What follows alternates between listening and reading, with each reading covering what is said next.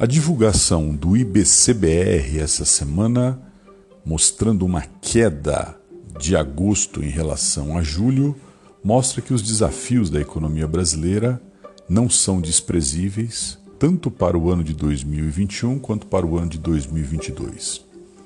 Se pegarmos o dado consolidado dos últimos anos, nós podemos perceber algumas informações que merecem atenção. Primeiro, mostra que a economia brasileira continua andando de lado. Né? No geral, o PIB brasileiro de 2021 ainda está alguma coisa como 10% abaixo no consolidado em relação a 13 e 14, que foram anos que é, marcam exatamente o início da recessão no Brasil e o fim de um ciclo de crescimento que durou aí alguma coisa próxima a 16 anos. Quer dizer, ele se inicia lá no governo Fernando Henrique, ele passa por todo o governo Lula, os dois governos Fernando Henrique, os dois governos Lula, e ele se encerra aí ao final do primeiro mandato da presidente Dilma Rousseff.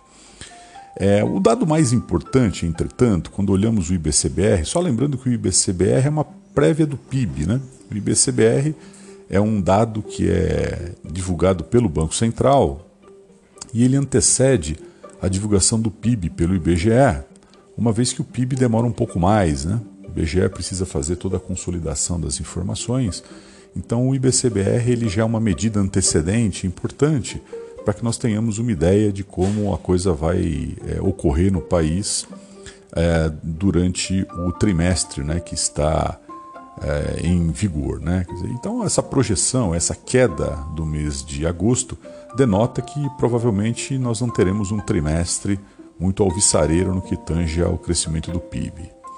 Mas o importante é a decomposição que se fez por regiões, né? e é importante é, nós visualizarmos que é, o, o PIB brasileiro ele é basicamente puxado pela região sudeste. Esse é um dado bastante importante, né?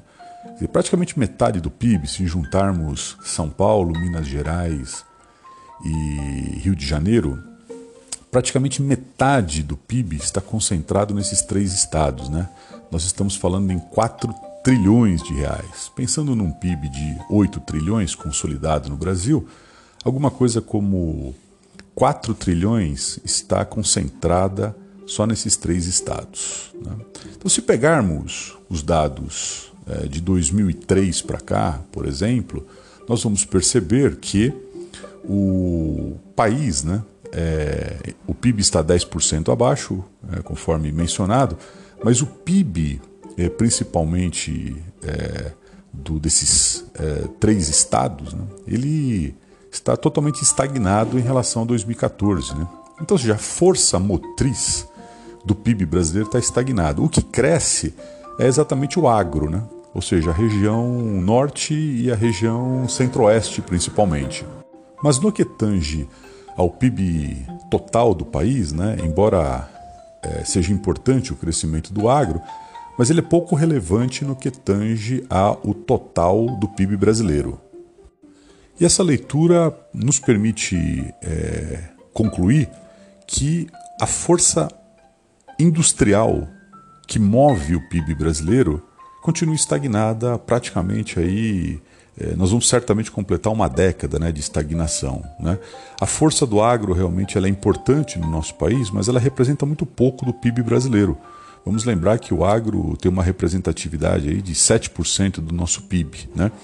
Por isso que muitas vezes nós vemos algumas regiões prosperar, tá certo? Como por exemplo a região norte e a região nordeste, a região norte e a região centro-oeste, mas muito puxado principalmente pela força do agro. E o agro tem uma pequena representatividade do nosso PIB. Essa é uma das razões pelas quais, é, mesmo é, com algumas regiões avançando consideravelmente, isso acaba não se refletindo em mais crescimento do PIB. Né? Então, esse dado do IBCBR é importante para que a gente possa fazer essa análise de que realmente os desafios para os próximos anos ainda são muito grandes, principalmente no que tange à reativação do setor industrial do país.